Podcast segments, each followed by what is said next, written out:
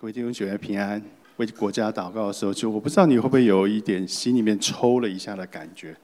当啊在谈少子化啦，在谈高物价、高房价，不知道你心里面会不会有一个抽了一下的感觉？台湾已经要进入那个毛小孩比人小孩还要多的时代。我前几天在公车上，在那捷运上面看到有一个做营养品的广告，他们做的是毛小孩的营养品。这个市场很大，那个市场很大，那个没有人可以去监督他们，反正吃的就是那样子。但是，这个市场很大，但同时你也知道一件事情是，毛小孩已经淹过人小孩了，已经超过了。感觉起来这是一个好像是一个重担哈。每一次我们提到这件事情，都是一个重担。但我们相信，在上帝的手中，这些重担都要不见了。如果神。这么多年保守这块土地，保守这块这个岛屿，能够存活在那在那么高的压力，在那么大的那个敌对的权势底下，我们依然能够存活这几十年。我们深信，我们持续的祷告，上帝必定会在这里造成翻转。上帝必定会使用，会垂听我们的祷告，使用每一个基督徒在这个地方造成翻转。我不知道你对神机是不是已经感觉绝望，但是我们今天来读一个跟神机有关的故事，就是巴迪买的故事，瞎子巴迪买的故事。马可福音第十第十章四十六节到五十二节，谈的是巴迪买的故事。这是我相信大家应该很熟悉。我们一起来读这一段经文。到了耶利哥。耶稣同门徒并许多人出耶利哥的时候，有一个讨饭的瞎子，是迪买的儿子巴迪买，坐在路旁。他听见是拿撒勒的耶稣，就喊着说：“大卫的子孙耶稣啊，可怜我吧！”有许多人责备他，不许他作声，他却越发大声喊着说：“大卫的子孙啊，可怜我吧！”耶稣就站住，说：“叫过他来。”他们就叫那瞎子，对他说：“放心起来，他叫你了。”五十节，瞎子就丢下衣服，跑跳起来，走到耶稣那里。耶稣说：“要我为你做什么？”瞎子说：“拉波尼，我要能看见。”五十二节，耶稣说：“你去吧，你的信救了你了。”瞎子立刻看见了，就在路上跟随了耶稣。各位，这个是耶稣进耶路撒冷城，就是他将要离开这个世界进耶路撒冷城之前的一个神迹啊，应该是最近最后的一个神迹，在在在耶利哥城行的这个神迹。当时耶稣啊是沿着那个约旦河的河谷他就一路走一路走，走到了。那个耶路撒冷耶耶耶利哥这个城市的时候，约旦河谷是距离海平面还要再低的一个地方，然后他就要转向上耶路撒冷，所以他是往上去，是爬山爬进耶路撒冷。那两个高度差大概有，那条公路听说是十七迈，十七迈大概二十几公里啊。但是那个高度差大概将近一公里，就是几几几百公尺的那个高度差，所以是一个爬山的一个一个路，他爬上去。在耶利哥这个耶利哥城，耶利哥旁边就是约旦河，约旦河的东边是约旦河谷的东边是另外一块区域，所以耶利哥是交通要镇，所以罗马就在那里设了税关，在那个地方收税的。耶利哥周围有很多的那个叫什么？棕榈树，所以耶利哥又被称之为棕榈城。耶利哥旁边还很多的野枣，你你有没有吃过那个东西吗？甜甜甜的要命的那个东西。耶利哥其实是交通要冲，也是一个一个啊肥沃的一块土地，所以罗马人在这里收税。所以耶稣在这里遇到了两个人，第一个人就是我们今天所读到的这一个。巴迪买，另外一个是谁？撒该，撒该，撒该，快下来！就是爬在桑树的那一个撒该。路加福音第十九章，回去自己看。圣经上说，我们回到今天的马可福音说，圣经上说巴迪买是迪买的儿子，有没有？一开始那段经文就告诉我们说，巴迪迪买的儿子巴迪买坐在路边上是一个乞丐，所以他是一个乞丐。从这一个描述，你可以推断的出来，这个巴迪买应该瞎眼了一段时间了，要可能不不短的一段时间哦。他他是乞丐，所以他。可以说是又瞎又穷，对吧？好，又瞎又穷的一个身份，所以这样子的人应该是不太受人重视、不太受人尊重的一个人，是属于社会当中的弱势，甚至是底层啊，是底层，可能跟将我们要去将爱家园里面很多人的背景很像。比起耶利哥城，耶稣遇到了另外一个人。沙该这一个巴迪买要弱势的许多，好歹沙该还是个官，对不对？还是个官儿啊，还是一个财主啊，他他还是一个财主。巴迪买什么都没有，好，巴迪买什么都没有。但是各位，你有没有发现？你有没有发现，在马可福音，在马可福音里面，马可却把巴巴迪买的名字写了下来。他是一个瞎眼的乞丐，他是那一个社会当中最底层、最弱势的那一个。他虽然经历了耶稣基督的神迹，但是他还是一个 nobody。他为什么要把马可为什么要把把巴迪买的名字记录下来呢？你们有没有想过这个问题？你你知道？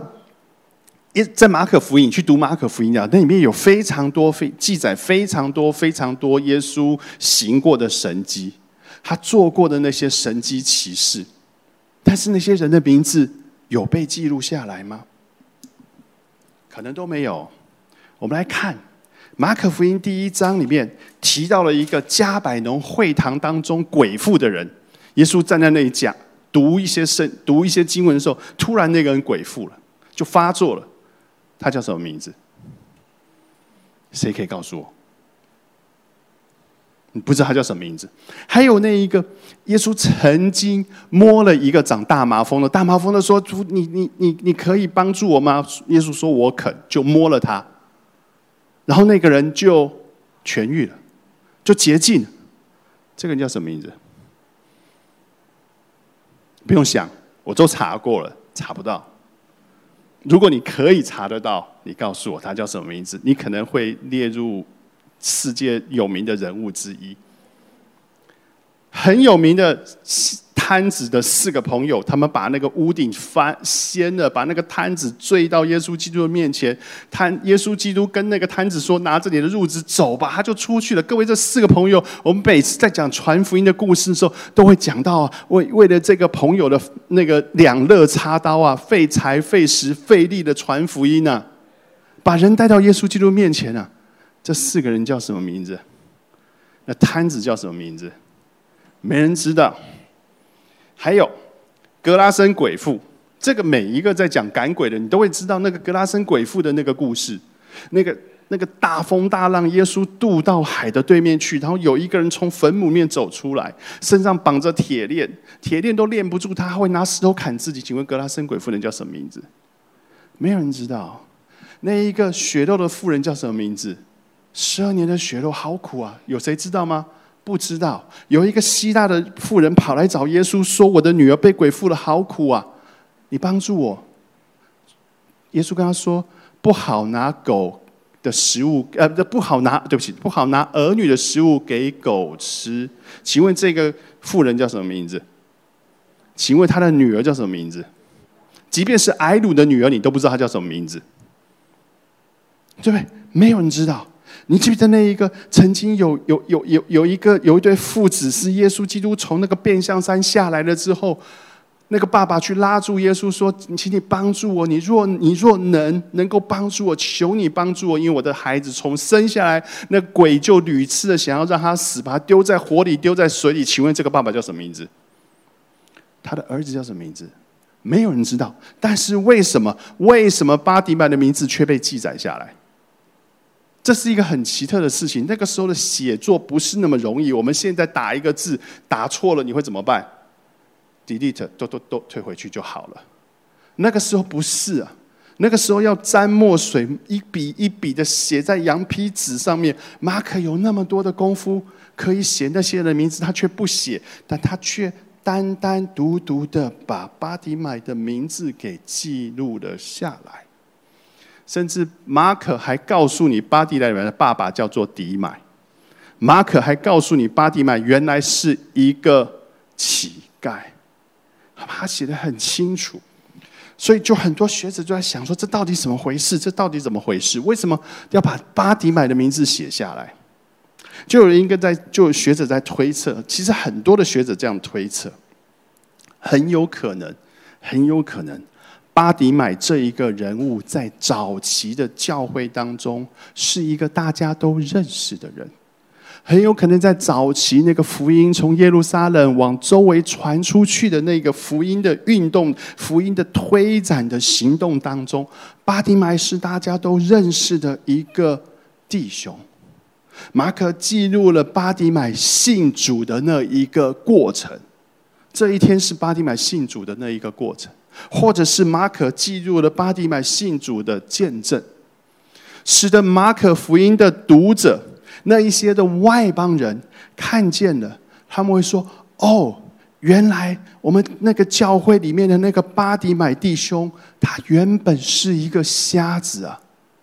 哦，原来原来巴迪买的弟这个巴迪买弟兄，他是这样子认识耶稣的呀！”哦，原来是这个样子。哦，原来巴迪买的弟巴迪买弟兄的信心现在这么大，他那个时候就这么大呀。哦，原来是这个样子。教会当中的人，当巴迪买的名字被马可揭露出来了之后，教会当中的人看见了这个故事，他们的信心会因此而被提升起来。这是马可写出巴迪买故事的那一个原因。当马可。告诉当时的读者，巴迪买遇见耶稣的故事的之后，其实也会提醒当时的读者，巴迪买是这样子认识耶稣的，我是怎么认识耶稣的？他会提醒当时读到这段文字的那个读者，会唤醒他们自己跟耶稣的那一个相遇的故事，会再一次的提醒他们，为什么他们需要被提醒？因为那个时候大逼迫已经发生了，马可福音在写的时候是主后的五十几年到六十年的时候，那时候大逼迫已经发生了，基督徒开始被逼迫了，尤其是这些外邦基督徒，他们不见容于犹太的群体，他们也不见容于罗马人的群体，所以他们是被逼迫的。所以当这些故事他们被提出来的时候，同一个教会的人会想起哦，我。跟耶稣基督相遇的故事是什么？而这一些复相遇的故事当中，如果你是主，这些人属于同一个教会，那这些相遇的故事当中，势必跟我旁边的肢体有关系。为什么这样说？是谁把福音传给我的？是谁把我从那一个绝望的光景当中带进这个教会的？是谁在那个低谷当中陪着我，告诉我有一个神爱我，陪着我祷告，让我变成今天的这个样子？在马可福音的那时候的读者，他们会想起这一些事情。在马可福音里面记载了许许多多、许许多多、许许多多的这一些的故事，其实他就是要要让这些人。去想起他曾经曾经与耶稣相遇的故事，所以马可记录巴迪买名字和故事的原因是为了什么？是为了教会的建造，是为了教会的群体被建造、被凝聚起来。先把巴迪买摆在一边，回到高雄荣耀基督教会。高雄荣耀基督教会和马可的教会一样，哪里一样？我们都是人组成的。高雄荣耀基督教会跟马可的教会一样，都是人组成的。所以，我们这一群人跟耶稣相遇的故事，可以使我们彼此凝聚在一起。为什么？因为我的故事当中有你的参与，你的故事当中有我的付出，所以我们可以彼此因为这些故事而在一起。我们会常常想说啊，是谁谁谁陪我走过那个低谷的？是谁谁谁把福音传给我的？我那时候最痛苦的时候，陪着我流泪、替我递递面子的是谁谁谁？这些谁谁谁很有可能是现在坐在你旁边，或是还在同一个教会跟着你一起聚会的人。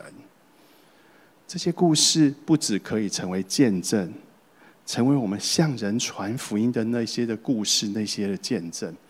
这一些故事也可以加深彼此之间的感情，所以你知道为什么我们前一阵子五周牧师有跟大家讲，各个小组啊要回去去把你们的老照片翻出来？为什么？为什么要做这件事情？为什么你们要把那老照片凑成一个 PPT 来放？当你翻了这些故事、翻了这些照片的时候，你会想起。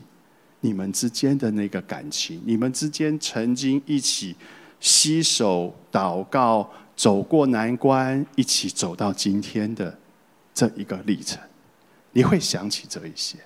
所以这一些的故事对大家是一个提醒，唤醒大家里面那一个对于巴迪买的那一个记忆，加深我们之间的情感。接着往下讲。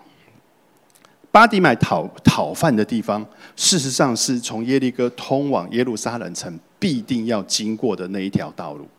那是一条商业大道，他在那个道旁边讨饭，来往的行人很多，声音一定很吵，对不对？一定很吵。巴迪买看不见，所以他只能凭着声音来听。在那里，他遇见了耶稣。耶稣一群人在往前走，到耶路撒冷去。你觉得耶稣身边跟着谁？十二个门徒，十二个使徒，还有呢？还有一些比较远的一些的跟随者，跟着一起一些支持耶稣的妇女，啊，那些玛利亚啦，什么这些人跟在他旁边，还有一些人是对耶稣不友善的一群。我们读马可福音，就会发现那些文士、法利赛人随时跟在耶稣旁边，眼睛盯着看耶稣，期盼他犯什么错，然后逮着他的把柄要去控告他。所以这一群人其实也包含在往往那边走的时候，其实也包含了文士和法利赛人。你读读过去的历史，你会发现，其实甚至是耶路撒冷都耶路撒冷的那些祭司团体，都还派着文士到耶稣服侍的地方去当什么？观察员，监督他，看他在做什么。然后呢，他们随时随地都在说：“哦，你说健忘的话了。”就是这一群，他们老是在跟那些他耶稣的那些门徒辩论什么是捷径，什么是不捷径。他们老是在一路上都在做这件事情。所以呢，这一跟在耶稣旁边的人，各位不是少数，是一群，好，是一群十二个门徒，其他的跟随者，还有。这些敌对的监督者都在一群，跟着耶稣到了耶耶利哥，跟着耶稣要上耶路撒冷城，就是这一群。然后呢，这一群人猜想又在路上辩论了哈，所以让巴迪买就注意到了，他就问旁边人是怎么回事。旁边人回答什么？旁边回答说：“哦，他这。”巴迪买问旁边人说：“哦，那他他是谁？他是谁？这这个声音是怎么来的？”旁边人说：“哦，是拿撒勒的耶稣。”当巴迪买听见是拿撒勒的耶稣之后，他就喊着：“大卫的子孙耶稣啊，可怜我吧！”他听到的是什么？拿撒勒的耶稣，但他喊出的是什么？大卫的子孙耶稣，那么这这是第二个奇怪的地方。为什么你听到的是这个，你不喊的是拿撒勒的耶稣呢？而你喊的是大卫的子孙耶稣？这是第二个奇怪的地方。各位，拿撒勒的耶稣的意思是什么？是从拿撒勒来的耶稣，对吧？呃，高雄的刘正阳是从高雄来的刘正阳的意思嘛？所以拿撒勒的耶稣就是从拿撒勒来的耶稣。但是如果你了解圣经，你会知道当时人对于拿撒勒这个地方的评价是好的，是坏的，是坏的，是不好的，是负面的，是低的。耶稣曾经号要呼召他的门徒拿蛋液的时候，拿蛋液曾经告诉来呼召来找他的腓力说：“拿撒勒还能出什么好的吗？”意思就是拿撒勒这个地方是龙蛇杂处啊，没有地灵人杰这件事啊，是龙蛇杂处。拿撒勒还有什么好的吗？所以拿撒勒人耶稣不是一种很尊重的称呼。而他呢，从拉萨勒来的小地方的那一个地方来的，但是称呼耶稣是大卫的子孙，各位那是完全相反的一种称呼，它是一个尊称，称呼大卫的子孙耶稣，事实上是称呼他叫做弥赛亚耶稣。这个瞎子叫那一个大卫的子孙，也叫耶稣，是叫做弥赛亚耶稣。在耶在耶那在圣经旧约圣经里面曾经这样讲：耶和华说，日子将到，我要给大卫兴起一个公义的苗裔，就这是一个预言。哈，这是一个耶利书当中的一个预言，他要给大卫兴起一个公义的苗裔，这个苗裔就是要给大卫一个子孙，这个子孙必掌王权，行事有智慧，在地上要施行公平和公义。按照血统来讲，耶稣或是弥赛亚是大卫的子孙，所以这个人比起跟在耶稣旁边的文士。更知道他所求的那一个是谁，他所求的那一个是谁。其实，以当时的犹太人已经等待弥的弥赛亚等待了几百年了，已经等待了几百年了。耶稣这三年半在这个地上行事，除了周围的门徒之外，门徒是越来越认识耶稣。但是除了门徒之外，大概这些宗教领袖、文士，没有人承认。所以人民呢？大概也搞不清楚耶稣真正的身份，但是这一个人巴迪买不一样的是，他的信心让他看见耶稣是弥赛亚的身份。其实没有人知道为什么巴迪买会这样子喊，他为什么坚信，但他却就是十分的坚定，即便是旁边有人制止他：“你你住嘴吧，你住嘴吧。”但是这个人依然大声的喊着：“大卫的子孙耶稣啊，大卫的子孙耶稣啊，求你可怜我！大卫的子孙耶稣啊，求你可怜我！”于是耶稣基督就停下脚步，问那个瞎子巴蒂买说：“你要我为你做什么？”瞎子说：“拉坡尼，我要能看见。”拉坡尼旁边有个小字，写的就是就叫做“就是夫子”。啊就是夫子，可是事实上，拉坡尼不是单纯老师的意思，它里面更多的是主，Lord，L O R D，Lord，主的那一个意思，所以是比一般的老师还要在尊贵的一个称呼。他就从这些称呼当中，巴迪买就展现了他对耶稣的那一个信心。很不一样。耶稣说：“你去吧。”但他是说：“我要，我要能看见。”耶稣说：“你去吧，你的信救了你。”这瞎子立刻能看见，就在路上跟随了耶稣。圣经上说，这个人就立刻跟随了耶稣。各位，你知道，对一个长期被社会边缘化的乞丐而言，重新被社会接纳，当他恢复健康，当他恢复正常，重新被社会接纳，应该是我们想当然尔要做的事，对不对？应该要这样做嘛？去给人家看我洁净的，去跟人家告诉人家说我我恢复正常，我看得见的，我一辈子都看不见，我居然看得见的，我看得见的，所以他应该要恢复被社会的那一个接纳。如果他要重新获得这一个社会的接纳，当时最快的方式不是跟耶稣，是去找耶稣周围那一群文士和法利赛人，这一群宗教领袖认同他，他就被接纳，是最直接的方式。如果他选择跟随法利赛人、跟随文士，那这一个巴迪买就站在耶稣的对立面对不对？就站在耶稣的对立面，这也不是没有发生过。各位，你还记得毕士大池旁边躺了三十八年的那个摊子吗？当耶稣跟他说：“你的，你你可以拿着你的褥子起来走了。”之后，他就起来了，他就走了。当有人问他说：“哎，你怎么可以在安息日拿褥子？”那个摊子怎么跟他说？我不知道，反正那个人叫我拿。就后来有一次，他在人群当中认出耶稣，他就跑去跟文士、跟法利赛人告状，医治我的，叫我违反安息日规矩的，让我在安息日拿褥子的那个人是耶稣。这个摊子为什么要这样做？寻求认同，寻求认同。或者是巴迪买不去找这些人寻求认同，那你觉得他应该寻求认同？他应该该怎么做？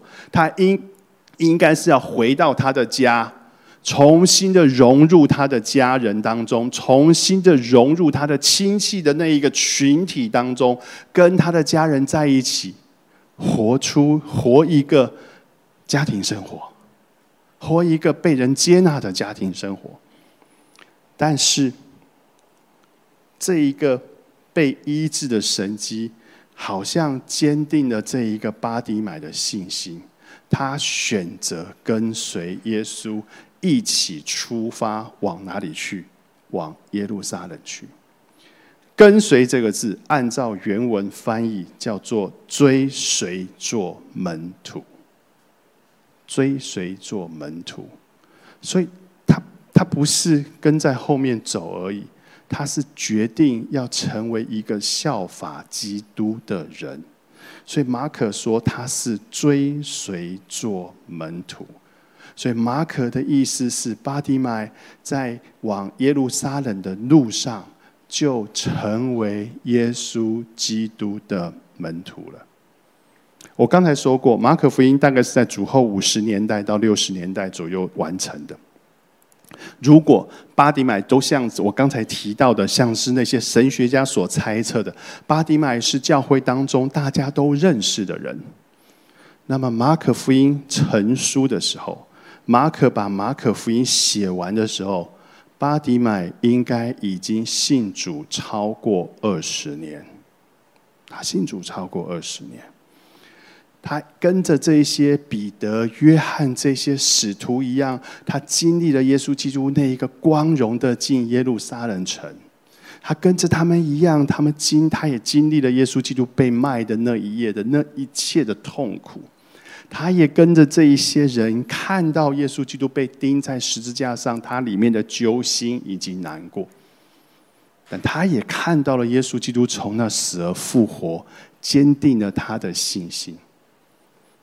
他可能也经历过那个耶路撒冷教会大遭逼迫，门徒四散往各地去。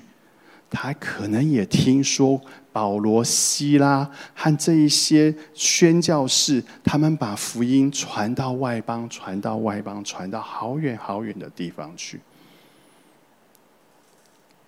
在这一个福音被展开，但是逼迫逐渐加重的这一个二十多年当中。如果有一天你可以遇到巴迪买，你问他当时你你你最难以忘记的记忆会是什么？我猜想会是我们今天所读到的这一段经文，就是他始终会记得他重见光明的那一刻，在二十多年之后。在马可福音成书之后，在巴迪买经历过许许多多、许许多多生命的故事，他看着教会逐渐的成长，他看着基督徒逐渐的遭受逼迫，他看到这一些之后，如果你问他，他会记得什么？我猜想，他会始终会记得他重见光明的那一刻，就是我们今天所读到的。大光照进了他的眼睛，大光也照进了他的生命。我猜想巴蒂买始终会记得，在那一天，在耶利哥的那一个路边上，他从一个他从一个坐在路边的乞丐，他的生命被改变，变成了一个在天路上一路跟随的门徒。这是巴蒂买的故事。各位，其实你我不是也是这样子吗？在我们生命当中，某一刻我们遇见了耶稣。当那个光照进我们的生命里面，改变了我们，就像巴迪买一样。耶稣基督使我们的生命从那一个困窘的乞丐，变成了一个跟随他的门徒。所以，我们都是那经历恩典的人，我们都是得着那大光，也看见那大光的人。我记得我曾经讲过，前几天讲过一篇道。基督徒的责任是什么？把光带进这一个黑暗的世界。还有一个，把在黑暗世界当中的人带进光里。这是你我的责任。以赛亚书九章二节，在黑暗中行走的百姓看见了大光。我们就是那看见大光的人。住在死荫之地的人，有光照耀他们。你周围有许多这样子的人，他们需要光的照耀。我们一起低头做一个祷告。就我们读完巴迪买的故事，就我们相信巴迪买的一生在你的手中。他在那路上就成为你的门徒。他经历你的恩典，他看见你的能力，主，他生命被你改变，使他成为那一个无能为力的乞丐，使他从那个无能为力的那一个乞丐的身份，转变成为一个牢牢跟随主的那一个门徒的身份。主，巴提麦的生命令我们羡慕，主，我们也正在经历这样子的生命。使我们深信，我们周围有许多的巴迪买，他们需要看见，他们需要跟随你。神求你帮助我们，在每一时每一刻，成为那把光带进这世界的人，成为把世人引导入那光中的人。这样子祷告，奉主耶稣基督名求，阿门。